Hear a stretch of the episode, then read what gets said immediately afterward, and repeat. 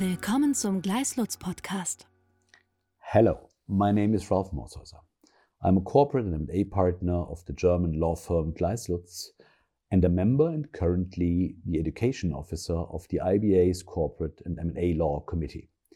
I'm very pleased to welcome you to the third edition of our Corporate and M&A Law Committee's podcasts on recent topics. We are here today with a very, very interesting current M&A topic. We are talking about the impact of regulatory topics in international M&A transactions. Whilst merger control has been on the radar screen um, of M&A lawyers for decades, foreign investment control restrictions and filing requirements are becoming more and more relevant in cross-border transactions. In a nutshell, I think um, it is fair to say um, that merger control and in particular foreign investment control are nowadays amongst the top deal topics in nearly all cross-border transactions. That's the reason um, why I thought it's it's good to invite two of my partners um, today to discuss the state of play in this area with me. Petra Linsmeier is the head of our competition team, and Jacob von Andreae is one of the leading foreign investment control lawyers in Germany. Jacob, let's start with foreign investment control. What's the reason for the increasing relevance of foreign investment control?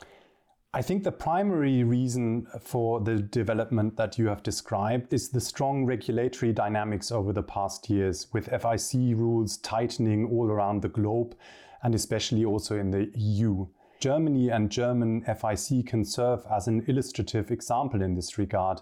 Until 2020, notification and approval requirements only applied to highly sensitive transactions involving, in particular, defense or crypto technology targets.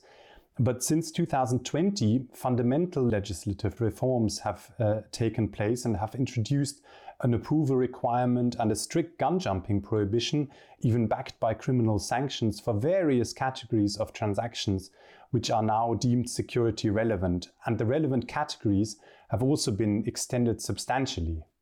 That's very clear, at least for me, for Germany. Um, so my, my next question is, can you see such developments in other EU countries as well? Oh, yes, we're seeing a real proliferation of FIC regimes in the EU and also elsewhere, especially since the entry into force of the EU screening regulation in 2019. Today, I think 18 out of the 27 member states of the EU have established foreign investment control regimes, and most of the others have at least initiated the relevant legislative procedures. And also, we can see a clear trend towards stricter investment control. For example, more than 10 member states of the EU at the moment have FIC regimes with gun jumping prohibitions. So, as a consequence, it is only natural that we see a significant increase also in the screening activity of the member states. In Germany, for example, if you look at the numbers of reviewed cases have increased from, I think, only 78 in 2018 up to 306 in 2021. And among those, we have also seen the first real prohibition cases. And in Italy, to take just another example, the case numbers have increased from 47 in 2018 to 342 in 2020. So this is quite considerable. Does Corona play or has Corona played a role in this development? Well, I think the corona pandemic has essentially accelerated this development. It is not what you might call the root cause uh, for this development. Even before the pandemic, uh, unrestricted foreign investments were already viewed as in an increasingly critical way. But the pandemic is perceived to have revealed the vulnerability of many Western societies, for example, in relation to supply chains and, and critical infrastructures. So the pandemic has certainly intensified the regulatory developments. Um, at the beginning of the pandemic, the European Commission um, also called upon member states to make full use of existing FIC screening mechanisms or to implement new ones in order to protect critical health infrastructures and the supply of critical inputs. And in fact, most member states did then implement or tighten their screening mechanisms And in addition, uh, we've also seen that, that some member states, such as France, Italy, Hungary, Poland, and also Slovenia, adopted temporary FIC measures which uh, were linked to the COVID 19 uh, situation. This all, I think, makes a lot of sense for um, for investment control, um, where you protect um, uh, uh certain critical infrastructures from impact um, uh, coming from abroad. But regarding merger control proceedings, I have problems um, to imagine how the corona pandemic um, played into this or whether it played into this at all. Well, indeed, you're right. Merger control has not materially changed because of the corona pandemic. Because even beforehand, we were already seeing a trend not only in competition law generally, but also in merger control and uh, that trend meant that public interests were being introduced to a greater extent. And this uh, trend has increased over the past years. Especially uh, the parties argue that also environmental or other social considerations shall play a greater role in merger control. But at least on European level so far, there's officially no real room for all these considerations. That might change in future, but at the moment they are not taken into real consideration. Is it still correct to say that the purchaser's country of origin typically doesn't play a role in merger control? My understanding is um, that this has changed somewhat um, in the last years and that nowadays it's more of a factor. Is that correct, Petra? Well, it's true that in a merger control, the country of origin of the purchaser typically does not play a really important role. However, uh, where the purchasers are state owned companies, there is now a clear trend towards greater scrutiny, also in merger control.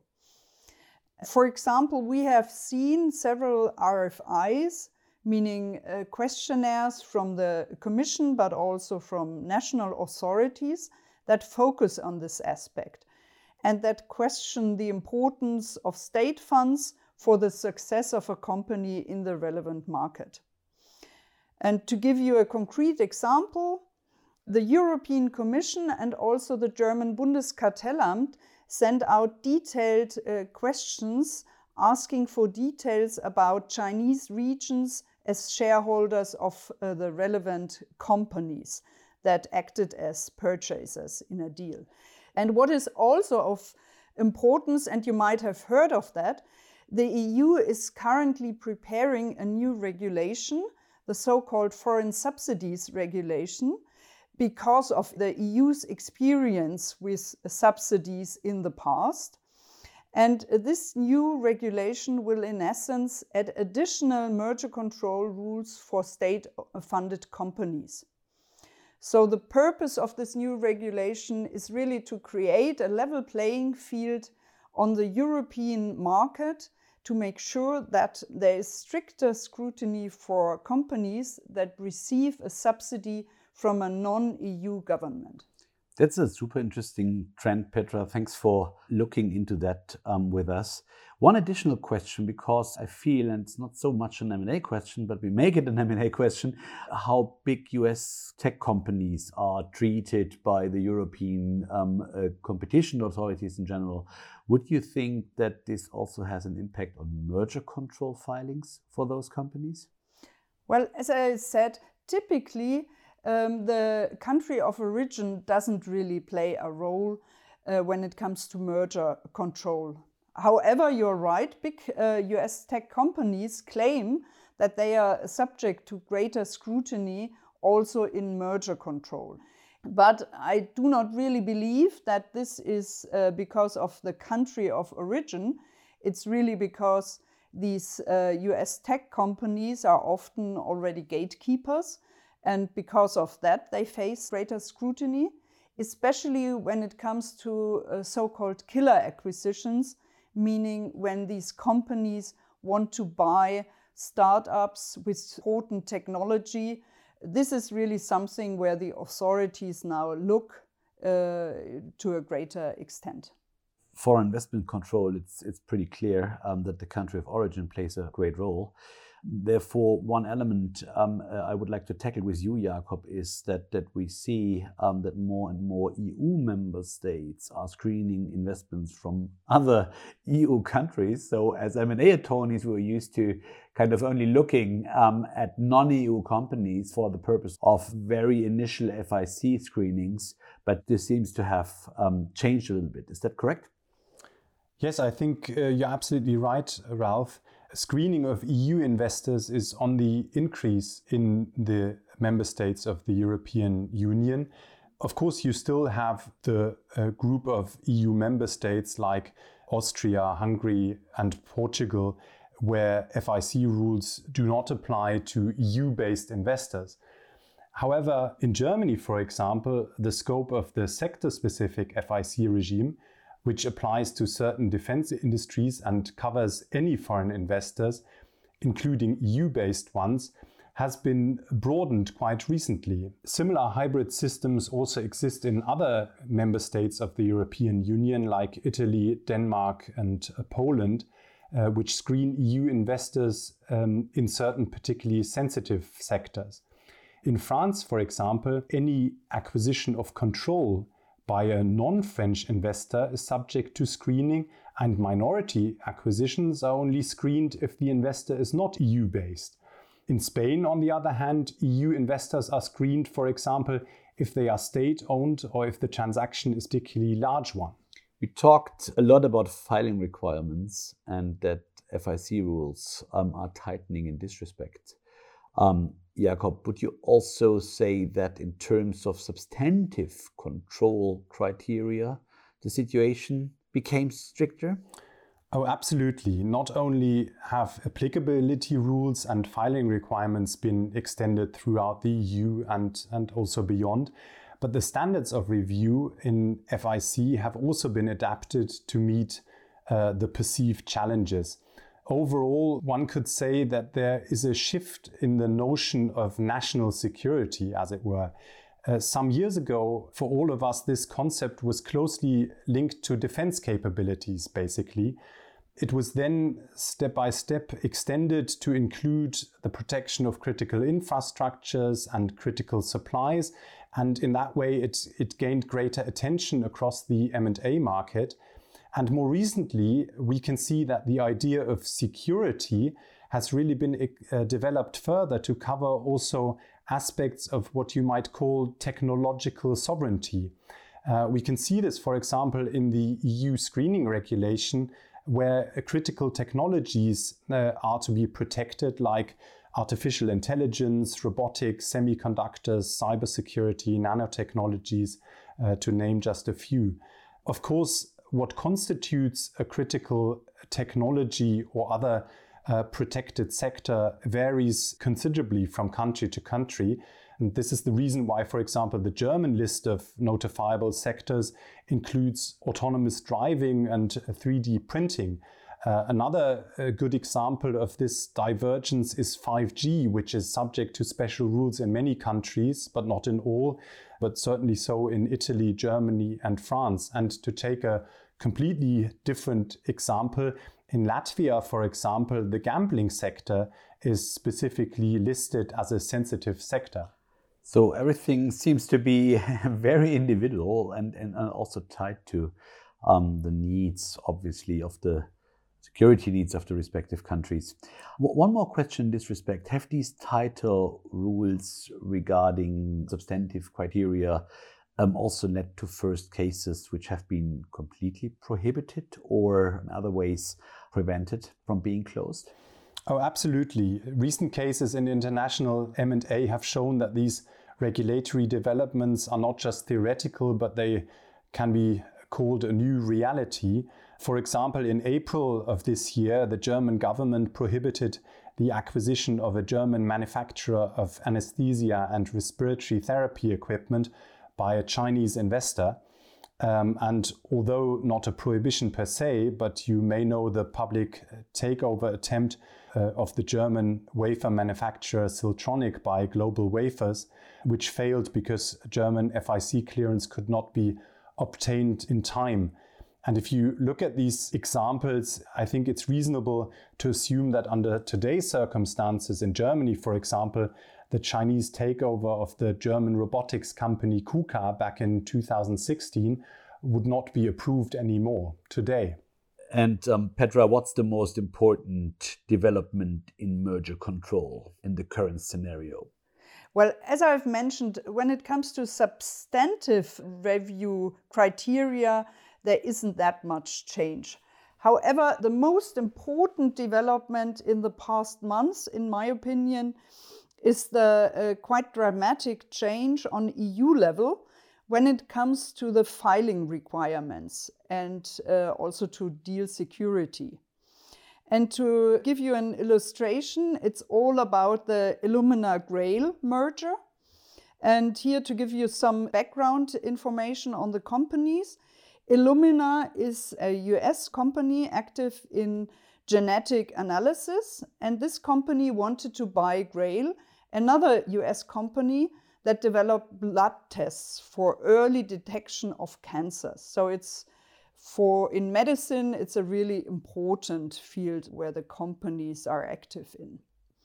And this deal did not fall under the European Commission's merger threshold. So the EU Commission was not competent to review this deal. However, the Commission claims, because it changed its interpretation of the referral provisions, that it is competent. And how does it work? Um, the Commission now feels free to review mergers if there is a national competition authority that refers the merger to the Commission. But even if this national competition authority does not have jurisdiction itself. So basically, national competition authorities that are not competent for reviewing a deal can refer deals to the European Commission that then suddenly claims to be competent. And so, in that particular deal, the Commission reviewed the deal and came to the result that the deal needs to be prohibited. And to the surprise of basically everyone, apart from the Commission, the General Court this summer confirmed the Commission's view. And so in September of this year, the Commission prohibited this deal. In the US, the deal took a different route, and uh, the FTC basically also wanted to prohibit this deal, but at least at the moment, US judge stopped the FTC from prohibiting this deal. So why did I want to mention that deal in particular? It really has big importance for deal security because this trend that the Commission is suddenly uh, competent is obviously a trend that is no good news for M&A deals. Also, a very interesting trend we, we need to keep in mind also from M&A perspective for deal security or deal certainty purposes. Let's let's go a bit broader with the next question and compare for investment control and merger control in some way. Would you think, Jacob, that in general, in terms of importance for international M&A, it's possible to say that FIC has reached already a similar stage of development and maturity? Um, certainly not, I would say. Uh, merger control is, in my opinion, years ahead, and FIC will need some time to really catch up with merger control. Despite the EU screening regulation with a working foreign investment control cooperation mechanism in place, there is in the European Union no uniform process and decision making mechanism for FIC. Instead, we can see a very heterogeneous landscape of national FIC regimes in the EU and beyond, with governments primarily pursuing their own national interests. For example, while the concept of control is reasonably uniform in international merger control, of course, with slight differences from jurisdiction to jurisdiction, uh, FIC regimes vary considerably with regard to, the, to which investments they screen. Um, also, the styles of FIC regulation differ enormously across countries. Some countries go into really quite some detail in their legislation as to the goods and technologies that need to be produced or developed in order to render a transaction notifiable. For example, Australia and Germany are examples of this group. And if you look at the new FIC regime in the UK, you could even say that it's quite user friendly in this regard. Other FIC regimes, however, such as Austria or, or, France or Italy, only make very generic reference to the relevant industry headings. Um, and this creates a considerable uncertainty for M&A transactions. And a final point which I'd like to stress in this regard is that foreign investment control is much less transparent than merger control, especially because clearance decisions and prohibitions, restrictions, and also security agreements are usually not publicized. And um, also, these cases very rarely go to court, as you may know. So, if you compare this to merger control, on the other hand, you have the merger control systems which are underpinned by detailed guidelines and well established case law uh, of national courts and EU courts. So, there's quite some difference. Would you say that this diverseness is simply a kind of teething problem for FIC, or would you say the complexity is here to stay? Well, I, I think some of the complexity, at least, is certainly here to stay. The reason is that FIC is ultimately closer to the to the heart of national sovereignty than the protection of uh, competition.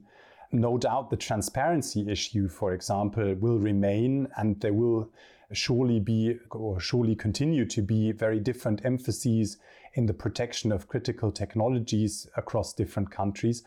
Other respects, of course, I think there, there, there is a chance for a greater uh, degree of convergence. How does a multi jurisdictional FIC assessment differ from the traditional multi jurisdictional merger control analysis? Well, leaving aside the heterogeneity of FIC regimes across the EU and across the world, and the extremely dynamic nature of FIC legislation in many countries, I think one main difference is that uh, an FIC analysis needs to take a much closer look at acquisitions of minority stakes.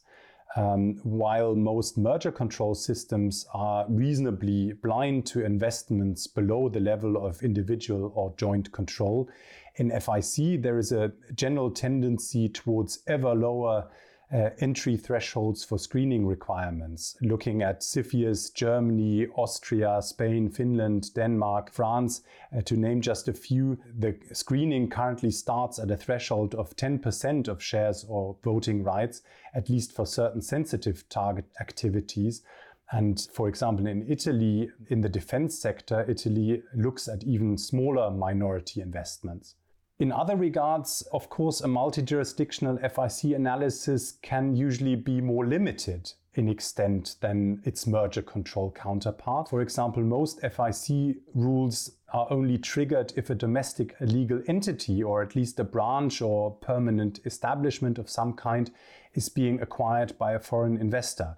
In many jurisdictions, such as Germany, France, or Norway, greenfield investments are not screened at all, uh, which is a, an obvious difference to merger control regimes. Denmark, on the other hand, just to mention that, has recently introduced FIC rules for certain greenfield investments. Uh, but even this advantage over the all, all embracing nature of merger control assessment is under attack um, uh, nowadays. If you look at the new FIC regime in the UK, which is governed by the National Security and Investment Act 2021.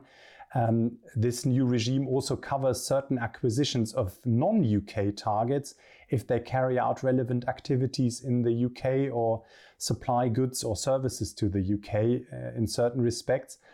Uh, but it remains to be seen, of course, whether this new approach um, uh, will gain traction um, aligning the FIC perspective slightly to the merger control perspective. Is there anything, or probably it's a lot, but what, what can FIC learn from merger control?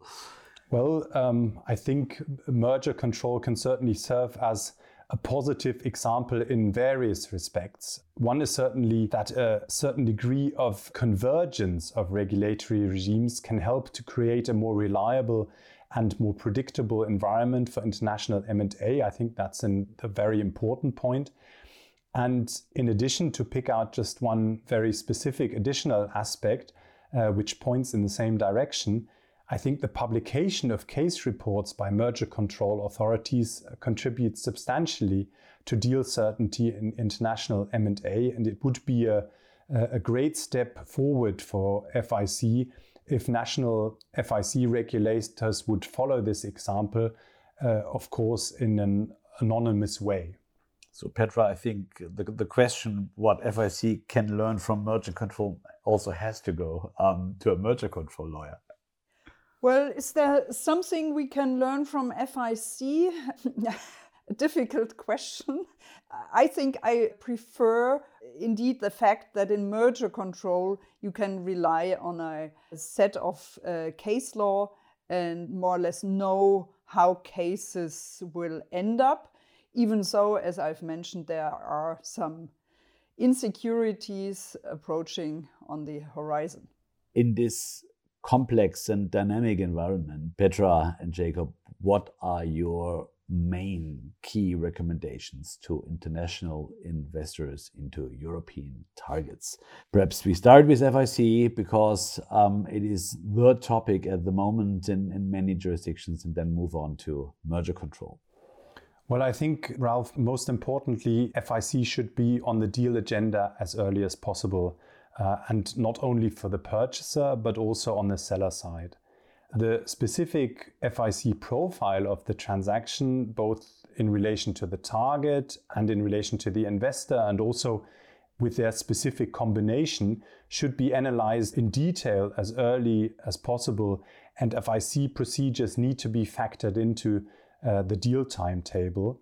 Also, I would say that FIC strategies both procedurally and also in substance, need to be aligned on the multi jurisdictional uh, level, especially in light of the EU wide cooperation mechanism uh, between the member states and the Commission, and also taking account of other international uh, coordination efforts between governments. And finally, just one specific point beware of gun jumping prohibitions, which in many cases have a very broad reach in FIC regimes for example, prohibiting the exchange of certain security sensitive information between the targets uh, to a transaction. I can jump in here because I completely agree with uh, Jacob. The sooner the parties tackle a potential merger control risk, the better, especially obviously in complex merger cases. And also going back to Jacob's uh, statement on gun jumping and on information exchange, this is also something the parties really need to take into consideration.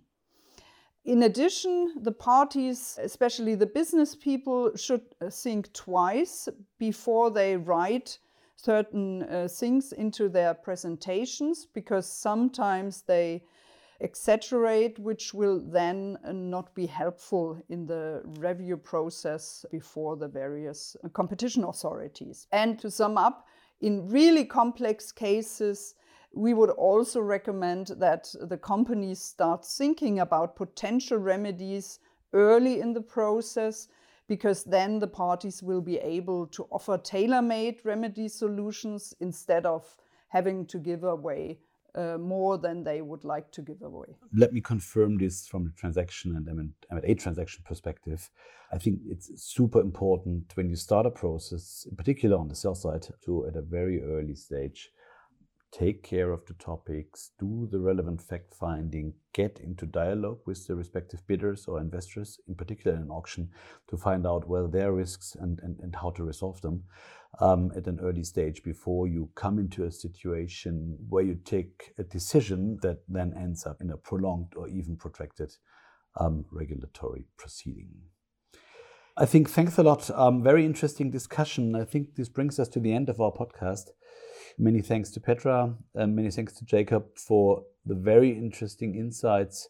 This would seem to be an area that is definitely worth monitoring closely to keep abreast of developments, in particular in view of the current political environment, which will no doubt strengthen the trends we have heard about in the last 20 minutes. So, thanks a lot, and we will certainly be back with an update. Weitere Informationen finden Sie auf gleislutz.com.